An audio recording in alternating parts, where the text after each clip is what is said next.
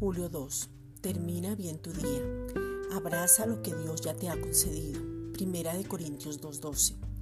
Y nosotros no hemos recibido el Espíritu del mundo, sino el Espíritu que proviene de Dios para que sepamos lo que Dios nos ha concedido.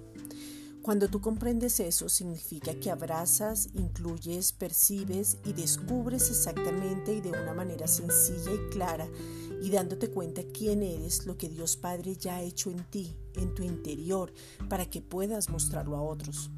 Si no hay comprensión del Evangelio, no se puede tener identidad.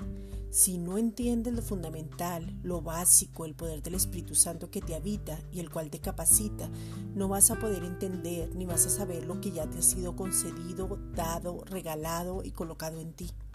Los círculos viciosos se viven por no comprender el Evangelio.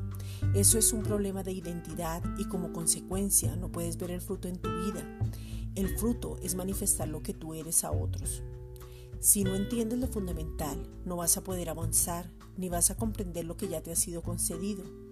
El Padre ya está agradado contigo, pero es en intimidad y en adoración donde tu vida es fortalecida, te lleva a crecer, vives una vida de agradecimiento, es donde viene la transformación porque te pareces al que ves.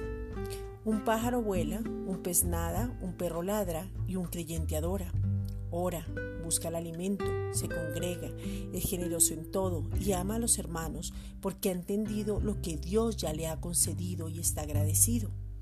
Entiende su naturaleza, abraza lo que el Padre ya te dio. Esta es una reflexión dada por la Iglesia Gracia y Justicia